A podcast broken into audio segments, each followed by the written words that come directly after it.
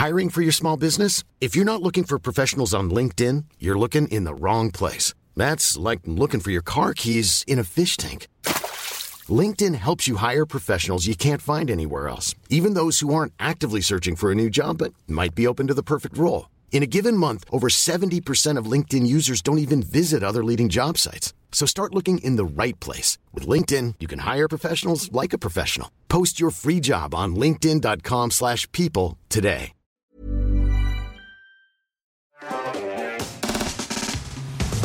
Nous accueillons autour de ce plateau un certain John. Bonjour John. Bonjour à tous.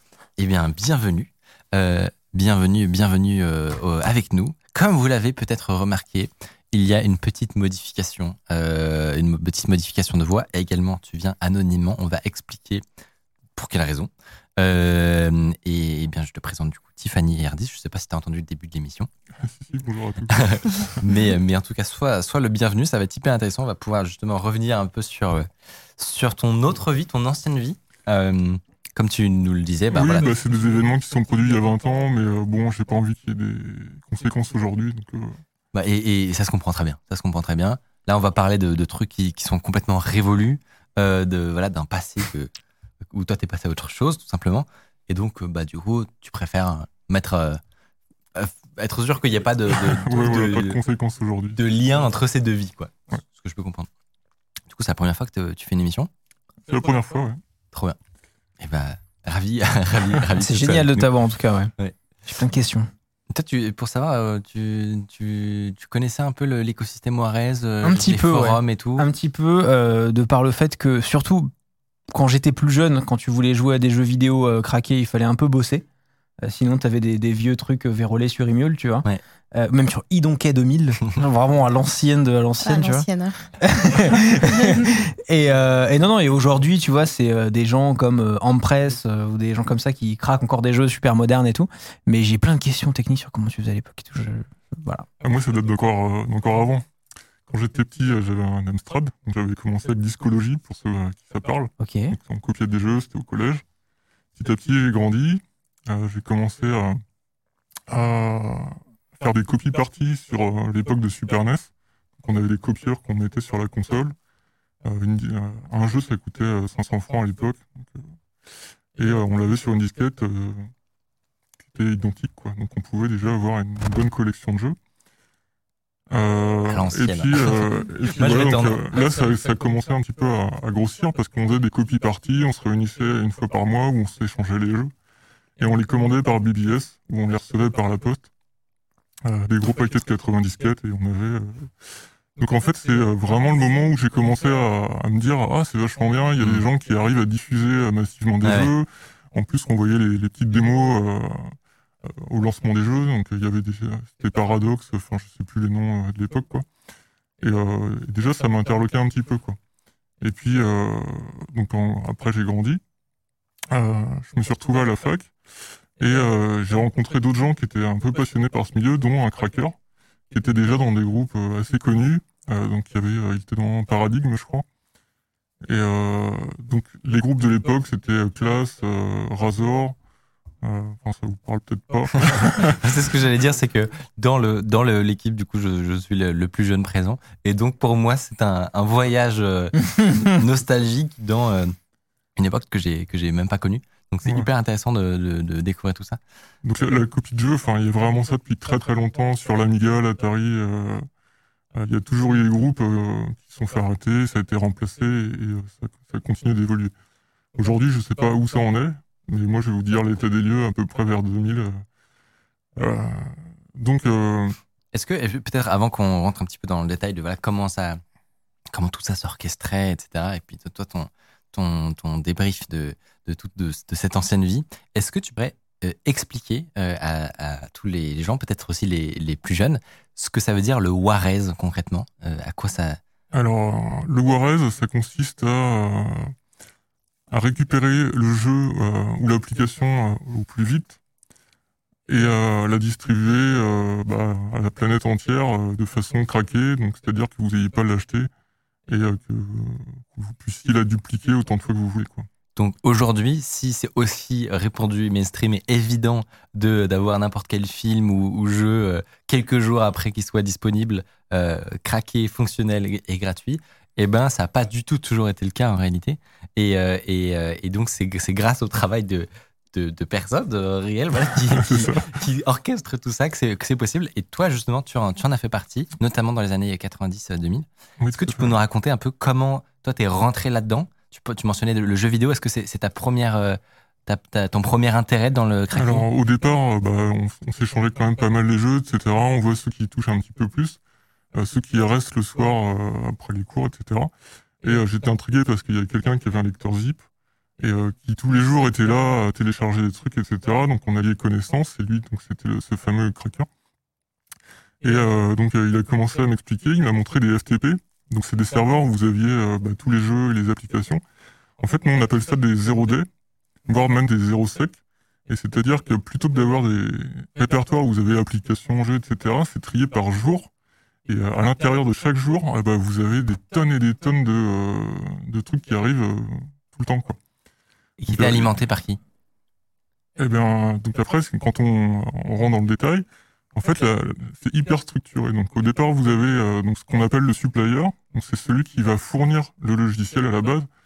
Donc, le but dans Juarez, c'est vraiment de l'avoir au plus vite. En fait, on a plusieurs groupes. Et euh, le but, ça va être de, pour un groupe de sortir euh, la release avant les autres. Donc, les suppliers, ceux qui sont les, meilleurs, ça va être ceux qui vont bosser dans l'industrie du jeu vidéo, donc qui vont mmh. récupérer le CD master hein, qui va servir aux copies. Ceux qui vont être dans les éditeurs de jeux vidéo, dans les testeurs de jeux vidéo, par exemple, dans les avant-premières, euh, dans les magasins, euh, enfin voilà, tous ceux qui les ont un petit peu avant.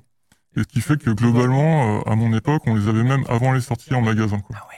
On était, enfin moi je me souviens, je passais à la Fnac, j'étais là, celui-là je l'ai, je l'ai, je l'ai, et euh, celui-là il sort dans deux jours, bah je l'ai déjà. Et euh, c'était vraiment comme ça, on avait, vraiment tout, tout avant quoi. Et alors il le donne à qui? Et donc une fois qu'on qu'on a le l'ISO, on l'a fourni au cracker qui lui euh, va essayer de faire sauter les protections. Euh, donc là, c'est vraiment un jeu d'échecs. Hein. Pour lui, c'est euh, rentrer dans le code assembleur, arriver à trouver l'endroit où il faut modifier correctement pour que ça fonctionne après son numéro de série ou, ou son dongle matériel. Ça arrivait aussi. et puis une fois qu'on a, un, truc qui fonctionne, il va falloir l'uploader donc sur un FTP donc quand on est un groupe, euh, en fait, on a des affiliations d'FTP, donc c'est-à-dire qu'on a des, des, serveurs qui, euh, euh, qui sont affiliés chez nous, et donc on va les euh, mettre en premier nos, nos, releases chez eux. Et ce qui fait que eux après, il y a des, des, personnes qui vont se connecter à ces serveurs-là pour les diffuser sur d'autres serveurs. donc c'est pour ça qu'au départ, on a ce qu'on appelle un, un WHQ, un World Headquarter, et, euh, et, puis après, ça va aller sur des distros, donc c'est d'autres serveurs qui sont, euh, enfin, qui sont pas affiliés à notre groupe. Et puis ça va se propager euh, petit à petit comme ça. Quoi. Alors, ce, que les gens connaissent évidemment, qui euh, enfin, aujourd'hui, qui est le plus répandu, c'est du coup le protocole BitTorrent. Euh, tu mentionnais des outils de peer-to-peer un, peu plus anciens. Tard à l'époque, euh, comme ça. on dit en termes techniques. et donc toi, à, à, cette époque-là, c'était quoi le, le standard de, euh, est-ce que c'était déjà de par par peer-to-peer du coup ou c'était vraiment uniquement Alors non, non, il y avait. Euh, je me demande si Emulse existait, je suis même pas sûr. C'était vraiment que du FTP. Ok. Et c'est pour ça qu'en fait, on essayait vraiment de chercher euh, des, des, FTP, des lignes très rapides. parce que je me souviens qu'on s'est fait griller, par exemple, sur l'upload. Parce que moi, j'étais avec mon petit téléphone chez moi. et ah bah certaines releases, et ben, on voyait des personnes qui uploadaient ça depuis des facultés.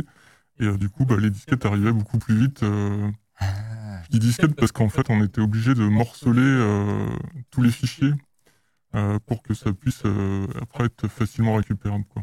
Et donc, comme il y avait vraiment une compétition entre ces différentes teams, ceux qui avaient des connexions avec un, débit montant supérieur étaient les rois du pétrole, quoi. Ouais, c'est ça, ouais. plus on avait des gros débits et plus on était capable de, de, de spreader, c'est-à-dire diffuser la release un peu partout. Et en fait, ce qu'il faut savoir, c'est qu'il y avait vraiment des quotas sur tous les FTP. Donc, quand on voulait récupérer beaucoup, souvent on avait un quota de 1 tiers. Donc, quand on uploadait 1 méga, on récupérait 3 mégas. Donc, on pouvait au départ juste faire du couriering, c'est-à-dire transférer d'un site vers l'autre pour récupérer des crédits. Euh, mais ce qui apportait le, plus de valeur, c'était quand c'était nouveau. Parce que là, du coup, on pouvait vraiment en, envoyer partout. Quoi. Et alors, j'ai une question qui me vient tout de suite, c'est cette compétition, elle est elle est motivée par quoi? Est-ce que c'est juste que vous êtes jeune à l'époque et donc vous voulez euh, créer un, nom et, euh, et une réputation dans ces, ce monde-là Ou est-ce qu'il y avait des incitations économiques? Est-ce qu'il y avait de la, publicité, des choses comme ça? Ou vraiment pas du tout? Alors, en tout cas, à l'époque, c'était vraiment la motivation de euh, d'être avec des, copains qui partageaient euh, ce même univers, quoi. Il y avait vraiment pas du tout de Euh, il y avait pas de publicité. Il y avait, euh, on était vraiment là à dépenser notre temps et nos lignes de téléphone pour euh, pour les autres, quoi. Pour la communauté, quoi. Mais ça nous plaisait vraiment de ce, ce jeu de, de course où en fait il fallait récupérer au plus tôt, diff- enfin la diffuser au cracker, que lui après il fasse son boulot la nuit pour pouvoir la diffuser le lendemain matin. Enfin, c'était vraiment ce challenge-là qui était vraiment hyper motivant quoi. Et est-ce que c'est vrai qu'il y avait un réseau qui existait dans les facs? Et qui était ultra euh, structuré J'ai entendu euh, un truc comme ça. Euh, alors oui, euh, c'est arrivé des, petites anecdotes où en fait, euh, comme les facs avaient des lignes rapides et que bon, on était jeunes, hein, donc euh, on avait des accès. euh, je me souviens que par exemple, à un moment donné, on avait des, quotas sur notre espace perso. Et donc, euh, bah, du coup, on était bloqué quoi. Donc, on avait réussi à hacker par exemple notre fac. Et puis, on avait fait en sorte de recevoir bah, tout plein de jeux euh, sur ça. Et ce qui s'est passé, c'est qu'à un moment donné, bah, on s'est fait attraper par le par ceux qui surveillaient les serveurs, donc ils nous ont convoqués. Est-ce que vous, Là, étiez donc, sur, euh, vous étiez sur le serveur de la fac? Ah ouais, ouais. Et donc là, on commence à être euh, un peu mal, quoi. On se dit, qu'est-ce qu'on va lui raconter? Et là, au moment où on arrive, c'est, les gars, j'ai une mauvaise nouvelle. Vos comptes ont été piratés. Génial. Ah, ok, génial, il nous sert la, la réponse, quoi. Et il y a d'autres moments, par exemple, où on servait aussi de nos FAI parce que du coup, on avait un débit plus rapide vers chez eux. Et euh, donc, ils avaient des FTP publics. Et on leur dit, on disait en fait à tout le monde, euh, ouais, c'est notre FTP, vous pouvez y aller, vous pouvez uploader des choses dessus. Et puis, euh, ce qui se passait, c'est que euh, bah, ça remplissait, ça remplissait. Donc, au départ, on était un petit groupe, on n'était pas très connus. Mais plus ça allait, et, en fait, tous les jours, on avait des gigas de trucs qui, arrivaient et on maîtrisait pas parce qu'on n'avait pas les comptes admin de ça. Et donc, bon, ça a fini par faire fermer le, FTP du, FAI parce que il- au départ, on avait un petit peu, donc on pouvait nettoyer de temps en temps, mais après, c'était submergé et puis euh, on pouvait plus, quoi. Et alors, moi, ce que je trouve génial, c'est surtout que genre il y a des teams qui ont des spécialités, tu vois. Je pense que n'importe qui d'adolescent qui a utilisé une copie tout à fait légale d'Adobe Photoshop.exe euh, connaît X-Force, tu vois. C'est, voilà, c'est, vraiment euh, X-Force, euh, les rois du Photoshop, euh, des gens de 15 ans de ma génération, tu vois. C'est, hyper marrant. Et moi, ce que je trouve ouf aussi, c'est que le, t'as un, un peu une, notion de réputation, j'ai l'impression, où- comme vous faites attention à la qualité de ce que vous délivrez, non? Alors, euh, tout à fait, ouais. En fait, ce qui se passe, c'est que donc il y a des règles qui sont hyper strictes. Je pense que j'en avais envoyé euh, à Mathieu. euh, donc, c'est-à-dire que quand on faisait une release, on ne devait pas dépasser, je crois, 50 euh, fichiers de 1 méga 4. Euh, on devait, alors à l'époque, on parlait de RIP, c'est-à-dire qu'on n'uploadait pas l'intégralité du jeu, mais on enlevait par exemple les vidéos pour que ça soit compressé vraiment au maximum. Ah ouais, c'était optimisé. Mmh. Euh, donc il y avait vraiment euh, ces règles-là euh, à, à prendre en compte. Donc après, on pouvait faire des add-ons, donc euh, avec les vidéos d'intro ou de conclusion, et dans lesquelles euh, on rajoutait ça. Mais il fallait vraiment que la release elle soit euh, paquée, euh, paquée vraiment le minimum, quoi.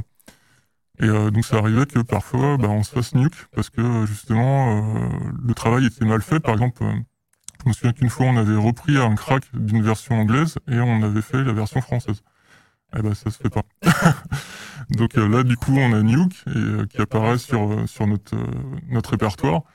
Euh, donc on n'a pas les crédits et puis bah, derrière, on, on commence à traîner une mauvaise réputation. Attends, mais Mmh, c'est mais- hyper, intéressant quand tu dis que vous avez une nuke. C'est-à-dire qu'en gros, on vous, c'est le, c'est le saut de la honte, quoi, Ouais, c'est un peu ça, vous ouais. mettez sur votre serveur. Mais qui le met? Qui est au-dessus Ouais, de tout ça Qui, qui... Ouais, j'avais j'avais posé exactement Alors, la même il chose. faut qui savoir qu'il y a quand même une grosse compétition entre les groupes. hein, donc, euh, en général, on- il va ils vont essayer de se recruter les meilleurs éléments les uns les autres. C'est c'est volé, quoi. Mais également, ça va être c'est un peu se tirer dans les pattes, quoi. Euh, donc, euh, s'ils ont un moyen de dire euh, ah mais regardez, il a récupéré euh, le crack de machin, etc. C'est pas propre. euh, bah, ils vont mettre, euh, ils vont mettre un nuke et puis le nuke il va se répandre aussi à droite et à gauche. Et on peut pas être dans plusieurs groupes, j'imagine. Euh, non. Alors souvent, il y avait quand même des groupes qui étaient pro application et d'autres qui étaient euh, pro jeu. Donc on pouvait être dans un truc d'application et un truc de jeu. Euh, mais euh, grosso modo, on était quand même fidèle à, à sa team et on bougeait pas quoi. Moi, j'ai- j'ai j'ai une question technique et une question débile. Je sais pas dans quel moment on- tu veux qu'on. Commence par la question technique. Ok, question technique. Euh, Aujourd'hui, pour craquer des jeux, entre guillemets, euh, c'est hyper compliqué. Et t'as des boîtes comme Denuvo qui sont euh, hyper connues, qui c'est le, le DRM le plus répandu dans le jeu vidéo aujourd'hui, euh, qui d'ailleurs est un enfer en termes de, euh, de performance sur le jeu. C'est-à-dire que Les gens qui achètent une copie légale ont des performances moindres sur PC par rapport à ailleurs, euh, parce que Denuvo était un enfer, tu vois. Euh, mais à l'époque, comment ça marchait? Par exemple, moi, euh, moi à 13 ans, euh, qui prend un ISO de Warcraft 3, euh, où c'était vraiment une des clés CD, tu vois. Euh, comment vous bypassez ces trucs-là à l'époque? Est-ce que tu bypasses complètement la vérification de la clé CD ou est-ce que tu crées un générateur et, comment en fait? Enfin, comment ça marchait? Euh, donc en règle générale, euh, on avait ce qu'on appelle un désassembleur qui s'appelait Softice ou Breakice. Non, c'était Softice, je crois. Et du coup, ça permettait d'interrompre le programme au moment où tu le souhaitais. Et après, tu pouvais revenir un petit peu dans le passé. donc, il fallait regarder les registres, savoir où patcher euh, correctement. Et puis euh, après, si ton programme, bah, au moment où il te demande euh, insérer le CD-ROM, bah, tu, tu remplaces le euh, vérification par pas de vérification. Il passe euh, à l'étape suivante et puis bah, tu vois que ton programme marche. Et, euh, Il exécute quoi. Et c'est et voilà, Ok. Ce sont pas les drones que Mais, mais, Et- mais alors souvent tu passes pas par la, la case jeu en premier. hein. Tu vas te faire la main sur des petits shareware, des trucs. Ok. euh, parce que l'étape elle est, elle est trop compliquée. euh, Tu peux pas faire du Securum ou euh, ce genre de choses. Ouais. quoi. et, et ça me fait penser, ce que tu as dit, ça me fait penser au keygen. Alors ouais, c'était ma deuxième question. Oh, Ma deuxième question, c'est que j'aimerais que tu répondes à une question que l'entièreté de notre génération se pose et qui n'a jamais été répondue. Pourquoi Qui est responsable de choisir la musique dans les Qui gère la playlist Pourquoi ce Parce que tu sais design que, encore une fois, moi, Pourquoi les- cette musique qui se met à 100% mec, le Keygen X-Force, je connais la musique encore par cœur. Tin, tin, tin, tin, tin, tin. Je, je, le- je l'ai. Est-ce que tu as une réponse à ça Euh, bah après c'est les, euh, c'est chacun. Il y en a qui écoutent euh, un peu d'électro. euh, enfin, voilà, c'est, euh, Qui a lancé la mode de mettre une musique sur son, sur son générateur de clés C'est quand même hyper drôle. Je pense que ça date des époques un peu d'a- d'Amiga, etc., où on avait vraiment des démos euh, avec euh, des images qui bougent et euh, il y avait euh, bah, pas mal de musique un peu techno à l'époque. c'est- un peu une référence à ça, mais C'est très, c'est très nostalgique. Mm. Peut-être que c'est aussi par rapport au fait que c'était, c'était euh, peut-être vu comme un, un, un truc pas si simple de faire un programme bien foutu avec euh, des images, du son, etc. Euh, donc je pense qu'à l'époque, si t'es un, si tu es un jeune qui développe ce genre de truc, tu veux montrer un peu tes skills. ouais, Ouais. exactement. ouais. En tout cas, ouais, Génial. Ça, ça rappelle des souvenirs de ouf. Euh, T'as déjà utilisé des, des craqueurs de jeux ou des trucs comme ça? Oh, mais, tu- Mm, Non, euh, je les- pardon. Ah, moi, je les achetais. mais c'est beau, non mais Le pire, c'est genre- que, te connaissant, j'ai tendance à te croire. Ce qui est terrible. Oui. Salut, si vous appréciez Underscore, vous pouvez nous aider de ouf en mettant 5 étoiles sur Apple Podcast, en mettant une idée d'invité que vous aimeriez qu'on reçoive. Ça permet de faire euh, remonter Underscore, voilà, telle une fusée. Je sais pas si c'est- c'est euh, euh, vraiment antérieur comme type de, de crack, mais tu mentionnais Adobe, et je pense qu'il y a un nom qui est assez légendaire chez tous les gens euh, voilà, qui ont grandi à cette époque-là, c'est le fameux fichier amtlib.dll. AMTDLib.dll, Est-ce que ça te parle? Mon frère de cœur. Alors, c'est arrivé bien après euh, Ouais, ce- c'est ça. celui-là. Donc, euh, mais nous, on n'a pas fait. Effectivement, c'est le- C'est terrible parce que tu sais, en plus, euh, parfois on les rencontre, les gens de chez Adobe, on leur parle et tout. On a envie de partager ça de cette époque, mais on peut pas parce que t'es là, quand même, c'est Adobe, Ah, ça la fout mal, tu vois. Mais, mais ils savent. Enfin, dire, c'est, voilà, enfin, c'est le plus nous. piraté du monde, tu vois. ce petit fichier là. Et non, du coup, j'ai une autre question, j'en profite. Euh, à quel point, en tout cas à, à cette époque-là, les, euh, les milieux euh, partageaient des, des, des programmes justement piratés pour les gens et, et versus à quel point ils sont servis pour partager du malware? Parce qu'aujourd'hui, euh, c'est aussi Alors, une façon de, l'époque, de, de mettre du crypto miner dessus ou des trucs alors, comme ça. Quoi. alors, c'est clair qu'en termes de, de sécurité, euh, à l'époque, c'était vraiment ultra clean, quoi. C'est-à-dire Mm. qu'on avait euh, le nom du groupe qui était apposé à notre release et on n'allait pas euh, mettre un malware dedans parce que euh, c'était la, la Ça se faisait avait une quoi. réputation. Et euh, je pense qu'aussi ça, ça n'existait, ça n'existait pas vraiment. Je me souviens que ça- on avait les tout débuts des, euh, des, euh, des chevaux de Troie, etc. Mais c'était vraiment le tout démarrage, quoi. Donc il n'y avait pas de Bitcoin, il n'y avait pas de Hmm. mineurs, il n'y avait pas tout ça. Ouais, aujourd'hui, c'est. Mm. c'est- ouais, ouais, hein. Aujourd'hui, lancer un exé sur son PC, ça fait un peu plus peur qu'à l'époque. Ouais. Euh, et alors justement, en 1999, euh, le, le fun commence à changer un peu. Euh, vous commencez à avoir des problèmes. Euh, concrètement, euh, qu'est-ce qui, voilà, qu'est-ce qui s'est produit? Alors, euh, dans, dans mon cas, je, connais une personne euh, de mon entourage qui s'est fait arrêter par, euh, pour recel, Ah, donc sur la, la visite des, des policiers. Donc, à l'issue de ça, bah, ils ont trouvé un certain nombre de CD chez lui. Et donc là, on a commencé à se dire, bah, ça peut tourner mal, donc on arrête tout. On a tenu deux, deux mois, voire peut-être trois, je sais plus. Et puis le, le- euh, la passion était trop forte et on est reparti, euh, on est reparti comme, comme avant. Quoi. Ça me fume. Donc euh, on a changé le nom du groupe, on a commencé à revoir les accès et puis, euh, bah, quelques mois ont suivi, puis bah, là ça nous est tombé dessus. Donc euh, la police qui arrive, qui débarque à 6h du matin, Ah, Ah, oh. euh, donc les parents qui découvrent que euh, on n'est pas l'étudiant studieux qu'ils croyaient. euh, Mais ça me fume qu'on prenne du temps policier pour ça. C'est genre vraiment, j'imagine le mec, genre, officier Gilbert, posez ce CD d'Ultima Online. Tu vois, ça me Ouais, tabasse. mais après, c'était des échelles qui n'étaient pas négligeables non plus, à mon avis. Bah, c'est ça en fait, on s'est pas rendu compte qu'au bout d'un moment euh, c'était plus juste euh, un ou deux à l'année quoi, c'était vraiment euh, massif quoi. Et, euh, Et donc, ils débarquent euh, chez toi, ils voient tes, tes parents. Qu'est-ce qu'ils qu'est-ce qu'ils disent en fait? Euh, bah donc moi ils sont arrivés le lendemain de la fête de la musique, donc à 6h du matin, euh, je laisse euh, imaginer dans quel état j'étais. Hein. Euh, donc je, euh, ils ont sonné, j'ai ouvert ma fenêtre pour voir qui c'était, ils sont arrivés en, en montant euh, par la fenêtre de ma chambre. Euh, ils ont commencé à tout retourner. Euh, ils m'ont dit bah, que je savais pourquoi ils étaient là. J'en avais une petite idée quand même. Euh, et puis bah, après on finit au poste de police euh, avec les menottes. Euh, euh, pendant toute la matinée, ils essaient de nous sortir les verres du nez. Euh, et puis, euh, donc, je me souviens que comme on avait eu le, le petit problème, on s'était dit chacun, on, on change les identités, etc. Euh, J'ai dû tenir jusqu'à 13h, et puis après, on m'a dit, euh, bon, bah maintenant, euh, t'arrêtes tes bêtises, tu nous dis la vérité. Parce que tes copains, ils sont juste à côté, et eux, ils, ils ont déjà tout craché le morceau, donc euh, Mm. celui qui dit pas la vérité, ce soir, il finit à la prison. Alors, je, je ne savais pas ce qui était vrai, ce qui était pas vrai, je pense que c'était Bah, pas possible, le mais... dilemme euh, du Le dilemme du prisonnier. prisonnier, exactement. voilà, quand on a euh, 20 ans, que c'est la première fois qu'on fait une bêtise, euh, bah moi j'ai commencé à dire, moi je crois que je vais revenir sur certaines déclarations. Et puis euh, bah du coup ils, savaient déjà tout en fait. hein. Ouais. Donc après, Tu sais comment ils t'ont topé ou pas? je pense que c'est parce qu'il y a eu le problème du recel. Enfin, à partir du moment où ils en attrapent Mhm. un, Ouais. euh, il y a le carnet d'adresse, il y a les pseudos, euh, Ouais. Ils en attrapent 10 quoi. Et donc euh, la même journée que moi je suis tombé, je crois qu'il y en a eu 13. Donc c'était Oh vache Ah oui, il y a eu un raid quoi. Euh, et puis euh, ils ont attrapé les sept derniers euh, pas très longtemps après. euh, et donc bah, nous on était, on n'existait plus. Et alors, euh, dans ce cas-là, en fait, qui porte plainte? Parce que, vous- enfin, comme tu dis, il y a énormément, énormément de, de Ouais, vrai. euh, Ouais. comment ça se passe? Alors euh, en fait c'était des grosses boîtes qui ont porté plainte. Euh, Il y a eu euh, je sais plus Microsoft, Macromedia, Autodesk, Adobe.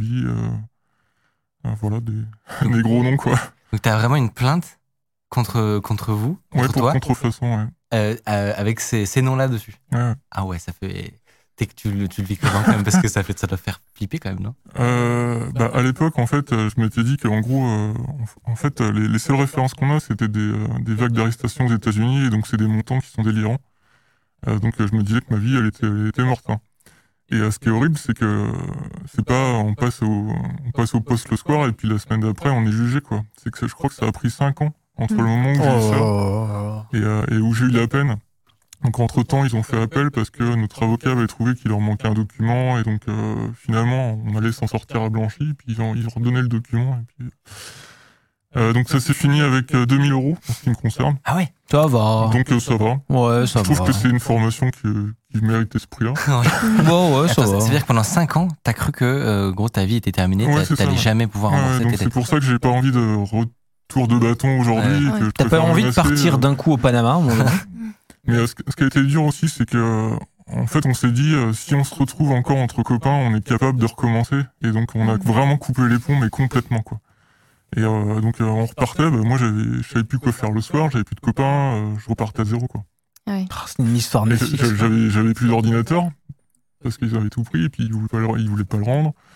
Et- Euh, Et Est-ce que du coup, euh, professionnellement parlant, du coup, tu t'es dirigé vers quelque chose de, de similaire ou enfin pas pas, pas Alors, je, avec, je pense mais qu'on a tous aujourd'hui des postes dans dans l'informatique. Euh, donc certains ont eu euh, des problèmes, ils ont dû quitter leur. Alors, il y en a qui étaient euh, dans leur boulot, qui étaient un peu des suppliers, donc euh, bah, du coup, euh, quand ça se fait, bah, Ouais. on est un peu obligé de changer de travail. Quand t'es dans l'industrie du jeu vidéo, Euh, Il y en a bah, qui ont eu des, euh, des problèmes avec leurs écoles parce qu'il y avait des, des FTP qui traînaient. Euh, mais je pense qu'au final, on a tous vécu franchement une période où on a appris énormément de choses. Et on, s'en- j'espère pour la plupart, euh, on a, on a réussi à transformer ça euh, en quelque chose d'utile, euh, en faisant du Mhm. développement ou en faisant du réseau. Enfin, C'est hyper formateur. Est-ce que, c'est, c'est ultra formateur, c'est clair. euh, est-ce que vous, vous êtes. euh, est-ce- parce que euh, tu parlais de la peine, justement, là, tu as eu 2000 euros.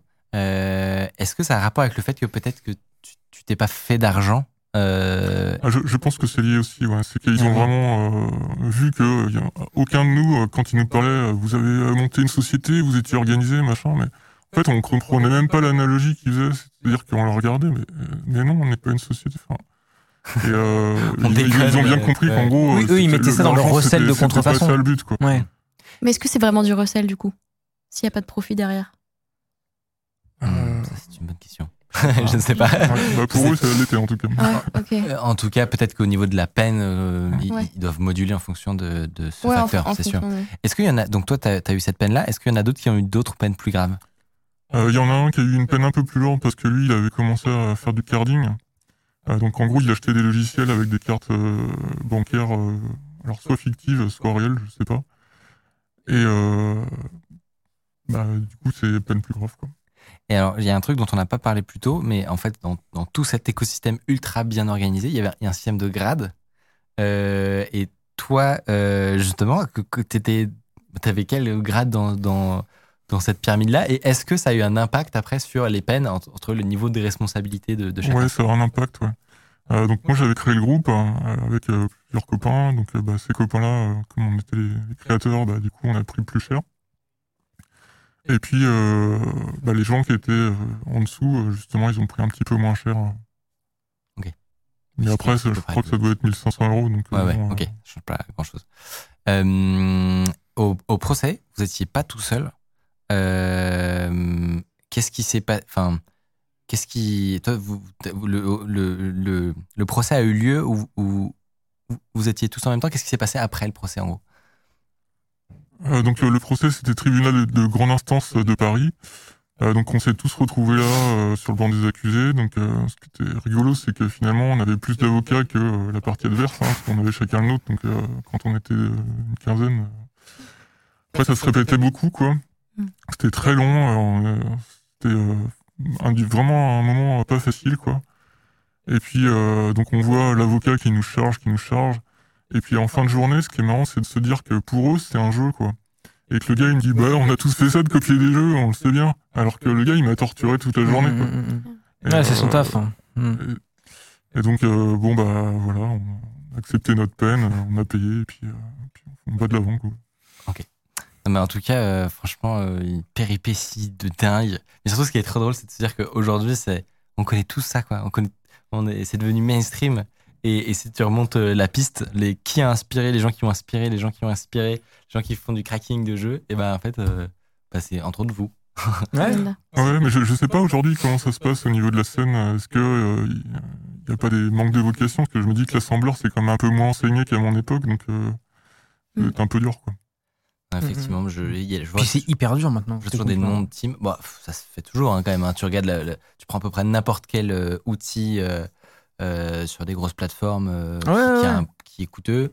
Tu vas trouver un, tu vas quand même. Mais tu vois, euh, pour, pour suivre un petit peu ce monde-là de, de Ouais. loin, tu vois, je te parle de Empress par exemple parce qu'elle est ultra connue dans, dans la scène, euh, mais il y a pas mal de, de, de jeux notamment qui sont encore pas craqués, tu Ah vois, ouais, c'est vrai des trucs où C'est vrai, vraiment. le, euh, le Harry Potter, il me semble qu'il n'a pas été encore. euh, elle est dessus là. je, je regarde sur Telegram de Ah temps en temps. T'es sur le chat. Elle a un canal Telegram. Oh là euh, là. bah ouais, on s'informe, c'est de la veille.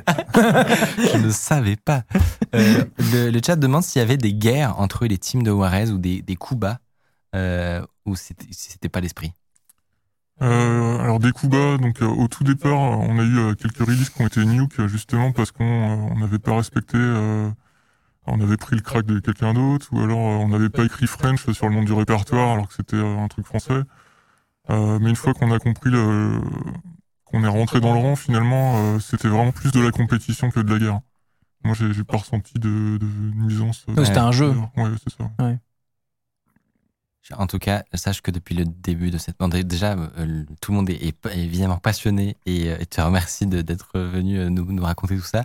Mais ce qui me fait extrêmement rire, c'est que tout le monde essaie de, de- du coup, de faire des théories avec des personnes célèbres qui seraient Il derrière. semblerait masque. que tu sois Édouard Philippe. On Ouais, a- Je suis Elon Musk. J'ai entendu Edouard Philippe, Chronomusique, euh, Samuel Etienne. Euh, ouais, il y a, ouais, il y a tout un florilège. Je sais pas si c'est le nom qui te parle, mais c'est le Twitch Game qui est président. Ouais. Pardon. Il est en train de lire son Oui, oui, chat. non. Euh, non, répète ça, pardon.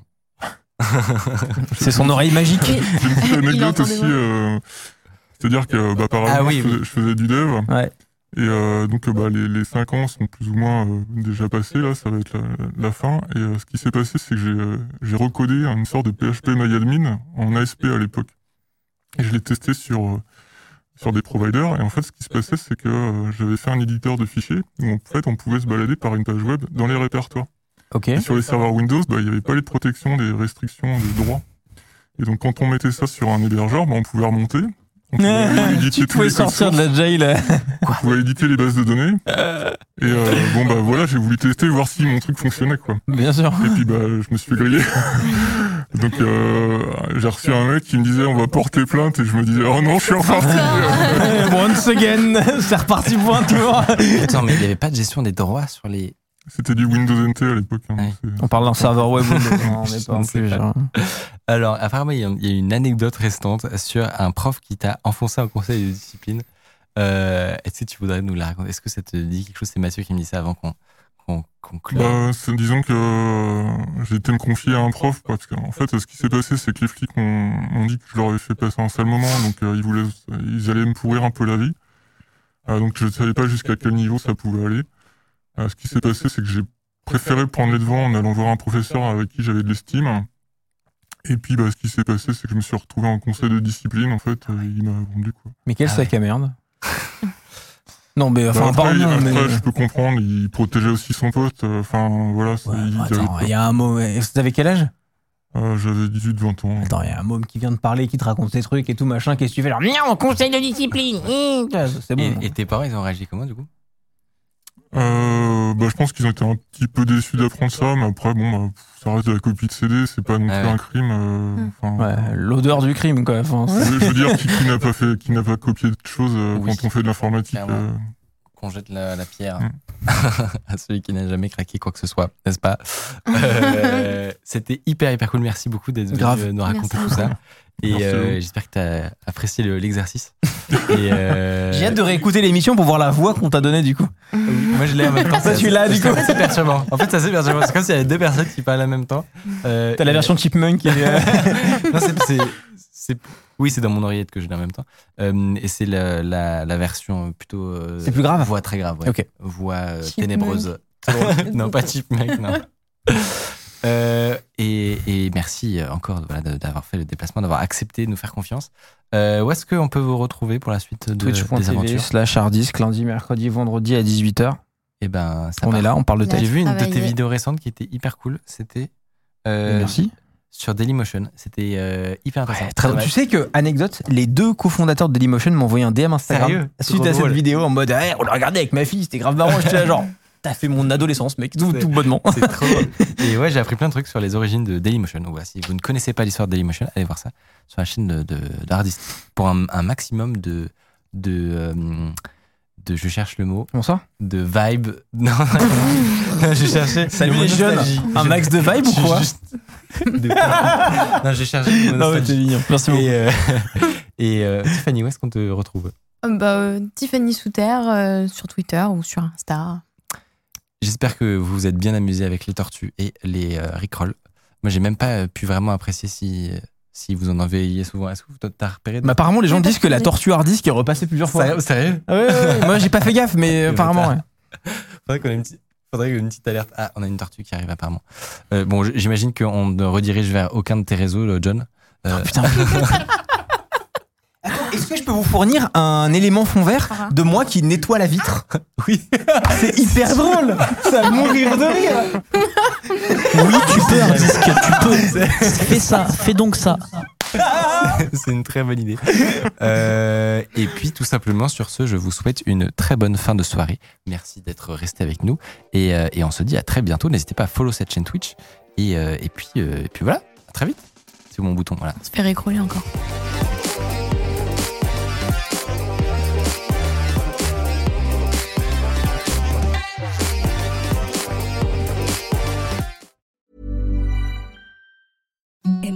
The softest sheets you've ever felt. Now imagine them getting even softer over time. That's what you'll feel with Bowl and Branch's organic cotton sheets. In a recent customer survey, 96% replied that Bowl and Branch sheets get softer with every wash. Start getting your best night's sleep in these sheets that get softer and softer for years to come. Try their sheets with a 30-night guarantee. Plus, get 15% off your first order at bowlandbranch.com. Code BUTTERY. Exclusions apply. See site for details.